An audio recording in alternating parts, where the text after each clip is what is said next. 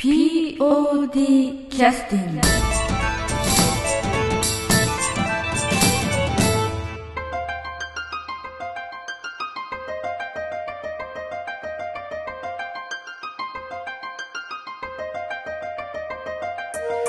はい、えー、新年新年スペシャルの POD キャスティング始めさせていただきます、えー今日来てくださってるのは、えー劇団 POD の北優子さんです。あけ新年明けましておめでとうございますおめでとうございます。えー、っとね北ちゃんはえー、とポッドキャストについては一回あのダラダラあ、だらだらと。なんとかというやつに出ていただいた以外はちょっと機会がなくてちょっと録音させていただいてないんですけれども、はいまあ、そういう方は POD の方でもまだ何人もいらっしゃるのであ。ね、あの一人一人あのつまみ食いをこれからしていきたいと 思っておりまして、はいえ今日はちょっと無理に時間を作って来ていただきましてありがとうございました。えーまあ、新年のご挨拶ということであのリスナーの方々に何かもし一言ありましたら何かございますか？別になければ結構はいないということえ、でな、な、ないんですか？いやいや別に無理して言わなくていいですよはいあの北ちゃんは、えーまあ、今回の「ミスタームーンライト」という芝居では、はい。えーまあいろんな仕事をしていただいてる中の一つとして、まあ、今回は役者としてもお出になるんですけれどあ、も、はい。まあ、どちらかというとちょっと役名については言えない立場の まあ参加の仕方なんでね、はい。まあ、多くを語れないんでちょっと難しいとは思うんですけどそれ以外にもあの、えーいろいろ今回やっていただいてる中では、えー、と今、えー、とお正月明けぐらいにあの、まあ、実際発送するんですけれどもダイレクトメールの方のですね、はい。お客様のデータを管理するのを、えーほとんどやっていただいているような状況ですね。そうですね。ええまあ、実際、えー、と昔からデータベースは管理してたんですけれども北ちゃんの方に作っていただいたのはあれは顧客データベース管理ということであれアクセスかなんかの、そうですね。ええプログラムを少し組んでもらって、2004年のうん秋くらいからですね。うん、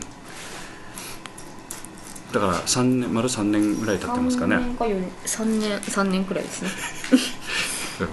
足し算ができないのでよくプログラム組めるなという感じはしますけど大丈夫です。大丈夫ですか？はいでそこで、えーアクセスのあれでだから具体的にどういうお客様があのーまあ何回公演にお見えになっていただいてとかどんな感じの管理ができる仕組みになってるんでしたっけあれは。そうですね。あの、うん。例えば、うん簡易的なものではありますけど。うん。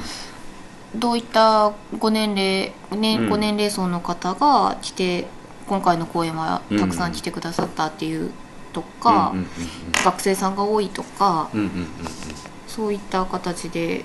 そうですよね。そういったことも分析できるようになってますし、でまあアンケートに答えてくださらないとあの当然そのアンケートを答えてくださったデータをもとにあの打ち込み作業をしてはい。データベースを作ってますんで、まあ、アンケートを、まあ、出さずにあのお帰りになる方も当然いっぱいいらっしゃるんでそうね。いった方々については当然わからわかりませんけれども、はい。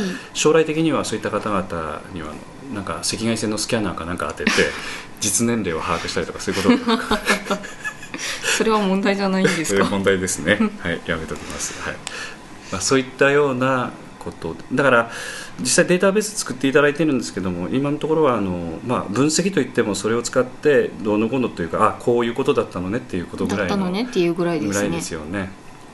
でもあの非常にありがたいのはあのそういうプログラムを作ってくださったおかげで実際今入力作業っていうのは一人してでしかできなかったことが、えー最近ではちょ何人かの方にはい。実際打ち込みの作業を分担してもらってやったりとか、そうですね。ねまあ、そういったこともできるようになりましたのでその辺は非常に効率が上がりましたんでね。うん、え今回手伝ってくださったのはいらっしゃったんですか、山本光秀君とうんうんうん。寺西一馬君です、あその2人に。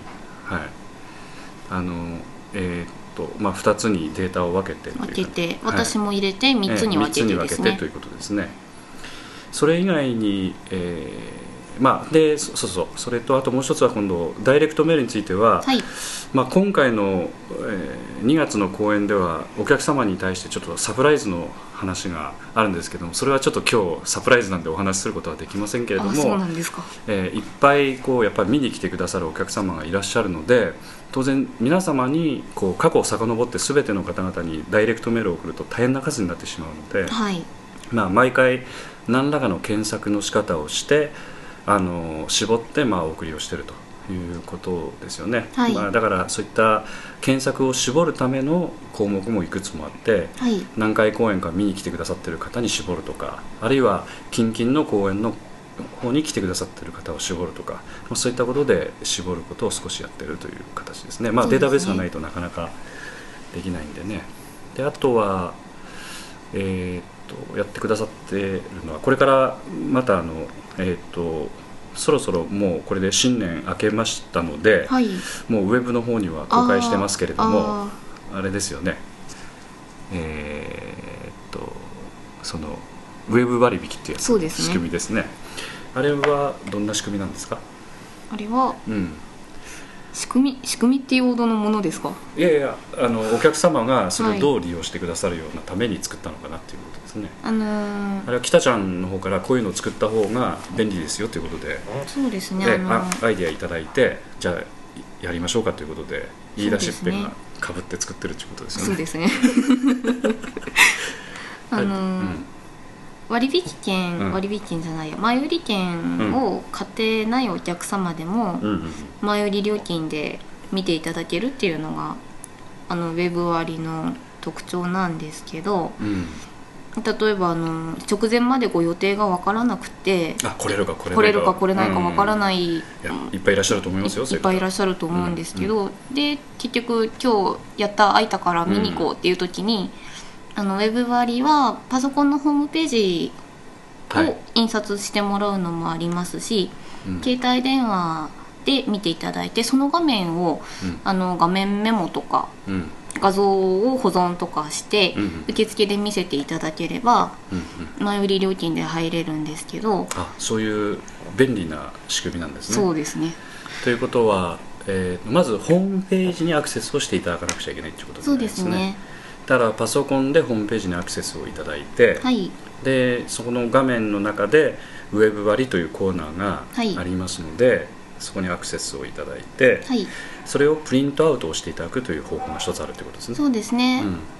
パソコンのホームページのウェブ割のページをうん。プリントアウトしていただくのが一つ一と、つと、あとはあの携帯電話用うのん URL はい。もありますので、はい。そこにアクセスしていただいて、はい。携帯の画面はい。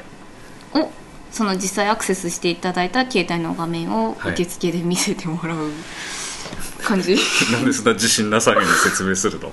日本語が怪しい。うん。結構難しいだろうラジオ難しいですね、うん。そんながいちゃう。でこれから POD キャスティング聞くようにしてください、はい申し訳ございません。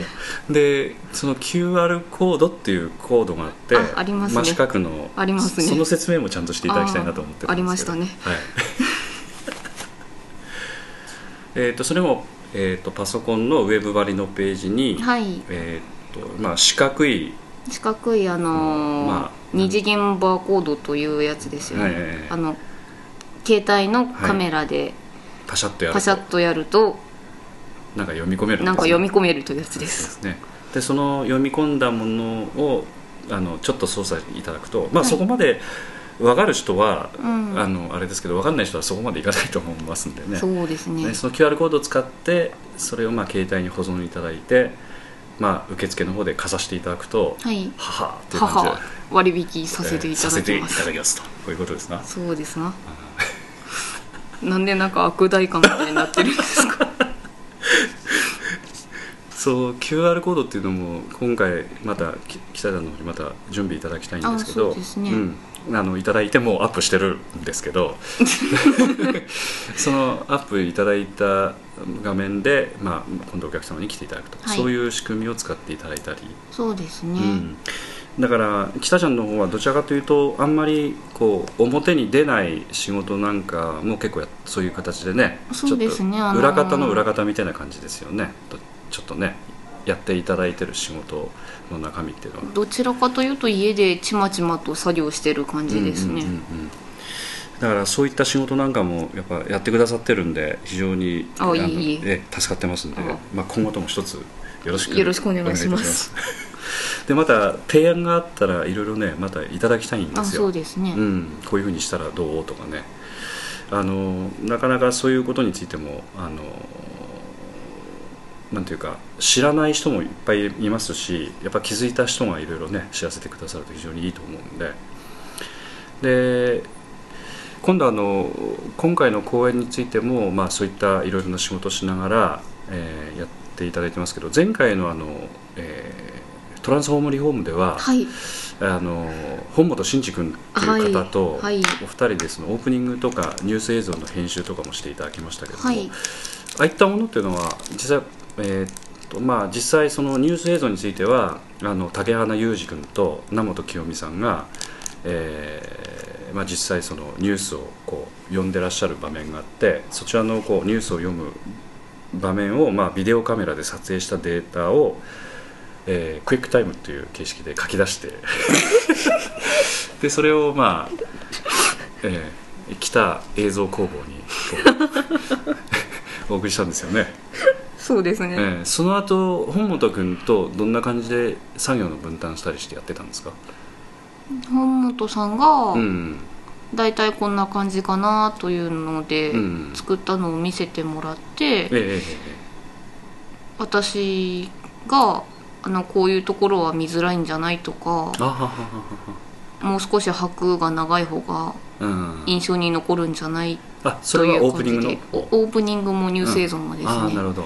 要するに本本君にダメ出しを出しとった役っいやてことですか？いやダメ出しというわけではないです。よ 要は偉そうに指示をしとったいや役いやいやいや。うん。だ実際こうパソコンを使って操作というのはあれはなんか Windows のなんかソフトを使ってやってらっしゃるんですか？そうですね、え Windows の何だったかな？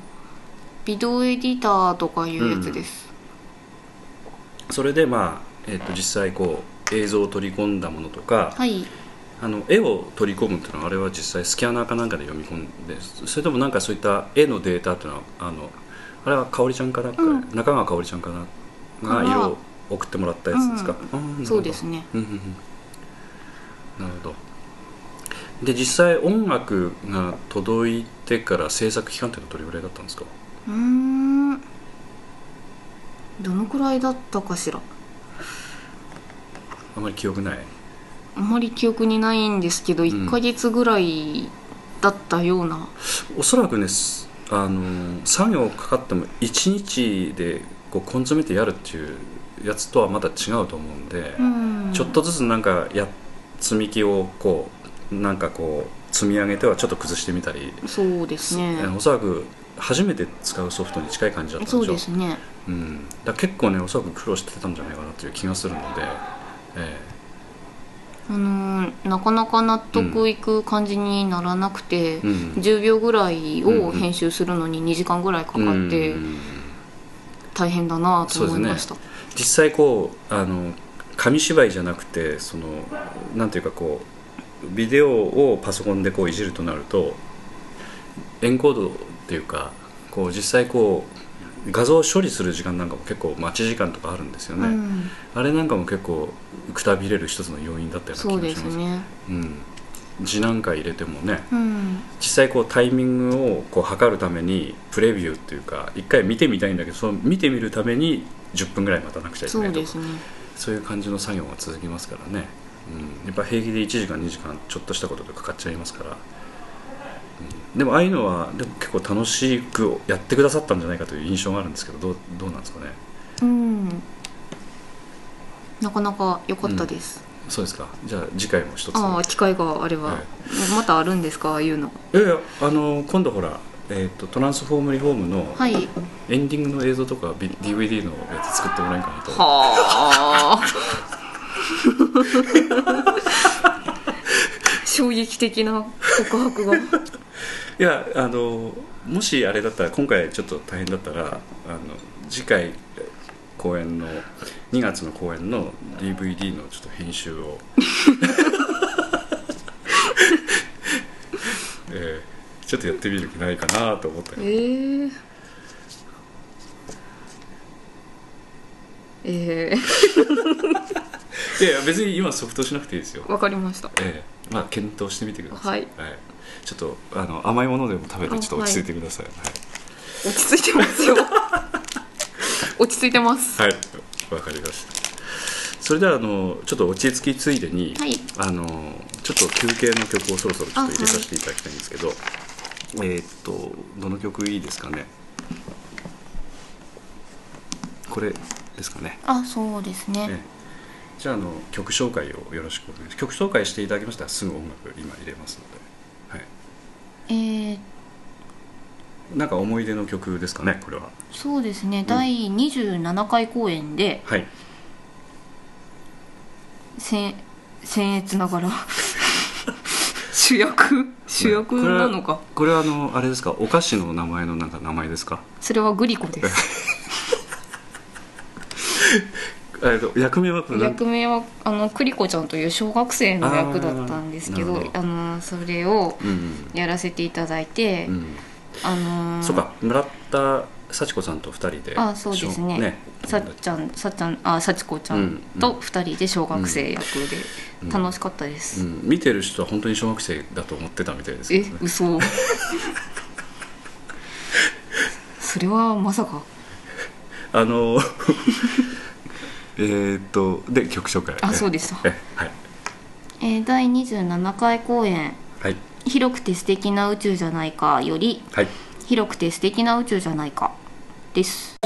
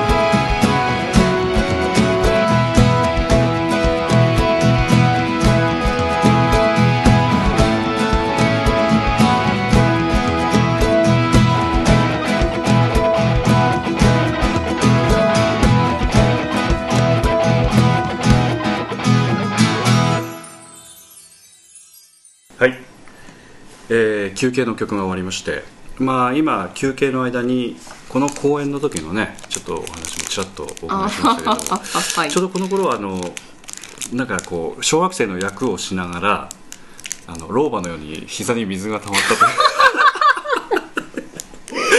そういった時期だったっていう話をねあありましたね。あれはちょっと忘れてしまったんですけどなぜ水溜まったんでしたっけ？いやまあ笑っちゃいけないですけどね。結構きつかったでしょうからね。結構走る場面も多かったしね。あのー柄にもなく、んうんたくさん走っていたので、ええ膝に負担がかかったとのことです。あそうかそうか。のーまあき昔からね筋力ちょっと少なめですしね、そうですね。うん、だ全てこう骨で支えるっていう感じでねあのやってらっしゃったんで。だから今回についてもあの前回のその27回公演の「広くて素敵な宇宙じゃないか」で栗子役っていうのはやっぱ小学生で村田の幸子ちゃんと駆け回るっていう感じにねちょっと近い感じの芝居だったんで、なかなかちょっと大変だったでしょうけど。えー、とこの時に、えーいらっしゃるんで実際あの2004年の6月に参加というふうにね、はい。あの劇団のプロフィールに書いてありますけどそうですね。そもそもなぜいらっしゃったんでしたっけ、確確か南本さうんんが、うん。うんうんうちの母と知り合いであそうなんだ。南本さんがうちの母と知り合いなんですけど。同級生？いやななんでかな？なんか知り合いなんですけど。同級生って言ったらちょっとどちらにも失礼かどもしれない。同級生じゃないです、はい。南本さんがずっと若いです、うん。であの南本さんがうちの母に、ううんちの劇団人を募集してるんだけどうんって世間話したら、うん。うんあらうちの子そんなの好きだわ。ちょっと今度行かせるわみたいな話になったらしく、北谷は昔から好きだったのっつったら。そうですね。あそはい。うん。だ好きと言ってもいろんなのがあります。例えば杉良太郎劇団とかそういうのが好きとかいろいろあるじゃないですか。五木ひろしが好きとかそっちの方向じゃないんですよね。だから五木ひろしは五木ひろしでいいと思います。えーとどういう芝居見てたの？へえあの有名な劇団とか別に私は知らないんですけど、うん。あの小学校とか中学校のうん。課外学習みたいな感じではあ。はあたまにプロの劇団の方が見えてたんですよ、ええええ。年に23回、それをうん？親部とかそういった地区でっていうことですか、あの学校に。学校が招待して、ええあそう。いい学校やね、うん。っていうのを見てて、あら素敵って思ったんですね。あそう。だからそそれで例えばプロの劇団をこう見に行くとかそういうことでもなくてってこうとですか、ん。あのーテレビとかでこうチェックをしてるとかそういう感じだった劇場に足を。ずずっと劇団って、えどっか東京とかにしかなくて、えああはあそういうところからわざわざ来てるんだって思ってて二十歳ぐらいまでずっと思い込んでて、なるほど。それはまたローカルな生活。ねそうですね。したらあ近所にもあるんだねみたいなね。へえなるほどね。で顔を出したっていうのはえーっとまあ南本さんが誰かに連絡を取って練習にちょこっと顔を出したっていう感じでしたか？その時のなんか思い出ってのはあります？あのー、えー、思い出ですか？うん。なんか初めて見に行った時の印象とかってなんか記憶にあります？あのー、南本さんと母うん。の間でなんか今度い行くからうん分かったっていう話がうん。まとまってると思ってたんですけど、えええええ実はそうでもなかったらしえくなるほど、あの初めて行った時にえ「え。えっ?」て顔をみんなにされたので「ああああれあれ?」ってなったのを覚えてます。あなるほど。ということは連絡が行ってなかったってこと？なんか十分に行き届いてなかったんじゃないかな。もうということは分からない。い南本さんのミスか何かよくわかんないけやどた多分う。ちの母のあそうなの？思い込みみたいな。いや意外と南本さん忘れとこう。あそう、えーであの練習ご覧になってからのその辺のなんていうか印象ってのはどうだったんですか最初。その時は、えー何の練習してたのかな？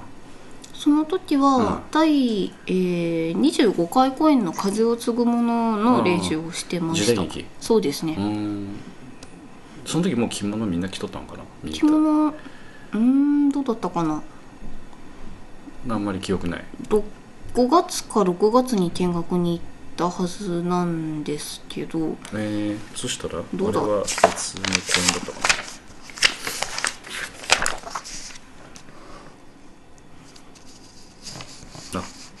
そっか。じゃあ2ヶ月前だからもう着物着てるかもしれないね。そうですね。うん。そうかそうか。でその時は、えーまあ受付とかまあ団員サポートということでおそらくなんかいろいろね細かい手伝いとかはちょっとしてもらったりしてたんじゃないかなという気はしますけど、記憶ない？何もした記憶がないです。あそう。当日でも公演には来てたでしょ、はい。うん、思い出せないよ。劇は覚えてますか、はい覚えてますよ。うんやっぱ結構その無我夢中だったんですかね？そしたら、いやどうですかね。うんでその後あのなんか北優子を追い詰めた九太郎役があるんですよね。ねそ追いので26回公演の「アゲイン」追い詰めた。人生の転換期になったという九太郎ですよね。えそうなんですか？そんなことがあったんですか？あれ結構あの「アゲイン」っていう怪人二十面相の優しい夜でしたっけ？そうですね。ね、という芝居で、えー、九太郎っていうのはその、えーまあ、その出てくる、えーまあ、その怪人二十面相の、まあ、部下の夫婦がいてその夫婦の子供役っていうことですよね。そうですね。うん、で結構あの両親に反発したりして非常にこう、えーいわゆるその不良っていうわけではなくてこう少し屈折してる男の子っていう役柄でしたよね。ちょっと引きこもり気味ですよね。ですよね。結構ね難しい位置づけで、うん。うん。だからまあまあデビュー作とすると結構難しいかなとは思ったんですけどね、そうですね。今からやると結構もうちょっとうまくできそうな気しませんか？そうですね。ね。まあおそらくまそういうもんだと思いますよ、うん。だから結構でもあのその時はおそらく嫌な役だったと思いますけどあの今やってみたらやってみたで結構面白いかなという気はしませんか？まだそこまでいってないですか？ああ今だったら少しは楽しそうです、ねでその後クリッコっていう形で主役をやられたりあるいはこれ、えー、と28回公演は「胡蝶丸。はい」これはえっ、とドクロ城の7人の、えードクロ島の悪いやつだったんですよねこれ、はい。うん、あ切られる役だったですよねバッサリと、うん。もっとね練習してええ。綺麗に切られ 切られるっていうのも結構難しいからね。もうなんか申し訳なくて。うん。そういうのは後々やっぱ後悔するタイプですか？そうでもない、いやーもう悶々としてうん、しばらく顔を出したくなくえ？顔を出したくなくなったり。でもそんなこと言っててもどうにもならんのでそうね。頑張らないと。おそらくねあの北ちゃんやっとる役っていうのは自分自身の引き出しをこういろいろこう探りながらやらなくちゃいけない役っていうのは結構続いてるような感じですよね、うん。うん、例えばあの、まあ、九太郎っていうその男の役この役引きこもりの男の子役あの栗子っていうのは小学生の女の子の役で胡蝶丸っていうのはそのまあドクロ島の悪い人なんだけれどもあのなんていうかあのちょっと中間管理職みたいな役割ですからね。ちょっとそういうのもちょっとねやっぱ難しい役なんですよね。その後ブラック・フラッグ・ブルーズでも元子っていうちょっとマニアックなこう鑑識家のなんか女性の、まあ、やるやる気があるのかないのか分かんないような ねそういったスタッフの役で。結構ねちょっと難しい役っていうかねそういうのは北ちゃんがやっぱりそういう雰囲気がこう当たるようなタイミングになってるんでしょうね、そうですかね。うん、だ全部だから共通点ないもん。うん、あんまり、うん、まあ他の人の役もね変遷見てるとそういうところがあるんだけどあのそういうのでいろいろやってみるとどんどんどんどんまたねあの力がついてくるっていうかね、うん、突拍子もない役もらっても結構やっていけるようになってくるっていうかね。そういうふうにどんどんなってくると思うんだけど、まあいろいろやらせていただいて、うん。ちょっと面白いですね、うん、まあこれに懲りずにまた頑張っていただきたいんですよね、うん、あの POD についてはあのだから2004年の6月ってことだからもう、えーもう今8年だからもう4年ぐらいになるんですね。は早いですよね。そうですね、うん。だからそろそろなんていうかあの、まあ、定着の時期に入ってくるっていうかね、うん、最初のね12年っていうのは本当に定着されるかどうかっていうのはちょっと見えない時期があってそれから4年5年ぐらいになってくると少し安定期に入ってくる中でまた一つあのいろんなことがまたあの広がってくるんで、ええ、頼みますよ。いろんなこと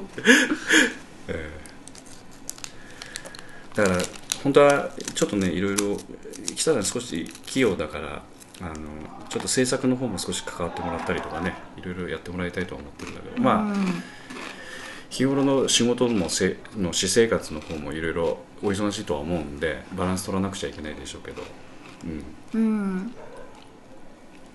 あと時間効率をどううまくするのかということと、まあ、北ちゃんの場合はモチベーションの持続とかその辺かな。どっちかというと ムラなくね、うん、村ばっかりですね。でも昔に比べるとムラ少なくなったでしょ。そうですか？うん、うん、昔ひどかったですもん。いや本当に。やっぱなんやかんやとやっぱ苦労してきてやってきてる甲斐があるなっていう感じありますって、うん、昔はね結構ムラあったんですけど まあ今もおそらく自分自身ではね納得できないところもあるでしょうけど、うん、でもこれからまたいろいろ変わってくるんでしょうけどもやっぱりちょっとあの村は少し減っうん、かなり目立たなくなってきてらっしゃる感じがするんですよえね。そうですかうん、やっぱその辺がやっぱあの大人になってきてらっしゃるんでしょうね。じゃああのこれからこうあと1か月ぐらいですけれども、はい。まあ、1か月も完全に切っちゃってもう2週間とかぐらいなんですけれどもあと気をつけなくちゃいけないのはやっぱり体調管理でしょうかね。そうですね、うん。寒いですからね、うん、きったっちゃんはものすごく体弱そうな感じに見えるんですけど実際どうなんですか？いやそんなに弱くないです。ね。実は農民なんですよね確か農民ですね。農民です。日焼けめっちゃくちゃ弱そうなんだけどあの太陽の下結構強いんでしたっけ？そうですね。ねあのーうん。夏はうん。海ばっかり行ってあ本当に？はい。あ。あでも泳げるわけじゃなくて、え浮かんでるんですけど。違いえええそれは土左衛門っていうことですか？ますよ。あのえ。スノーケルって言ってああの水に浮かぶ用の道具があるんですよ、ええ。口にこう加えて加えて上からピュッピュッピュッピュッと頭の上にそう上からええ空気を吸うんですよ空気を吸うんねでそれでずっと浮かんでるんですなるほどということは仰向けになって浮かんでるわけじゃないですかうつ伏せでずっと浮かんでますということは下のこうう魚とか、はいそういうのをこう見ながら楽しむっていう感じですでねあの背中が真っ黒になってああそういうことか。おそらくね北ちゃんにお会いになった方は太陽の下に出ると溶けるんじゃないかっていう イメージをおそらく持つと思うんで。そんな体弱そうに見えるんですか？そうそうそうそう、ねえ、私ね決定的だったのはやっぱりあの休憩後の話でも話しましたけど膝に水が溜まったっていう 話聞いたらいやこの子はちょっと考えないとダメだなとか思って。でその後にあのいや今日田んぼ行ってきたんだとかね、あの家の手伝いしてるんだみたいな話を聞いてええと思っていろいろ聞いてみると野生的なところが見えたっていうところですよね。うん。田んぼはえ少し手伝いますよ、うん、ということであのおそらく今後、まあ、POD ご覧になっていただく方もああの人が農業もやってる人なんだえそういうピックアップの仕方はどうどうですか？いややっぱりねあの POD にもいろんなタイプの人がいますけどやっぱり姿形では想像できないような意外性というのはね結構面白いので、まあ、北ちゃんもその中の一人ですよねそういう意味ではね。うんそうですか、うんうん。まあ体調管理。だから、えー風邪とかはひかれないように、まあ、うがいとかはしてらっしゃるんですよね、はいしますよ、ね。うがい手洗い。手洗いとねもう本当にそれきちっとやっとくだけでもかなり違いますね。うん、あの特に手洗いがいいそうです。うんうがいはうん。うんもうあの家に帰ってうがいはもちろんした方がいいけど、うん。菌が喉についたらうんもう家に帰ってうがいっていうタイミングじゃ間に合わないそうなんで、まあ口に入るまあ機会が多い手をきっちり洗って手を洗いましょう、うん。ということですね。ですね。はい。じゃあちょっと、えーまあ近づいてきましたけど北ちゃんもこれから少し最後のピッチを上げていただいて。まあ、はい。おそらくあのまあ、当日、まあ、衣装絡みですとかいろんなそのぐ団員の方々のいろんなその控え室の管理であるとかねいろんな仕事もまたありますからおそらく目に見えない仕事もいっぱいやってらっしゃるでしょうからね。そういうことも含めてよろしくお願いします。よろしくお願いします、じゃあ今日はこの辺でよろしいでしょうか？はい。はい、じゃあまた出てください。えあはい。えよろしくお願いします、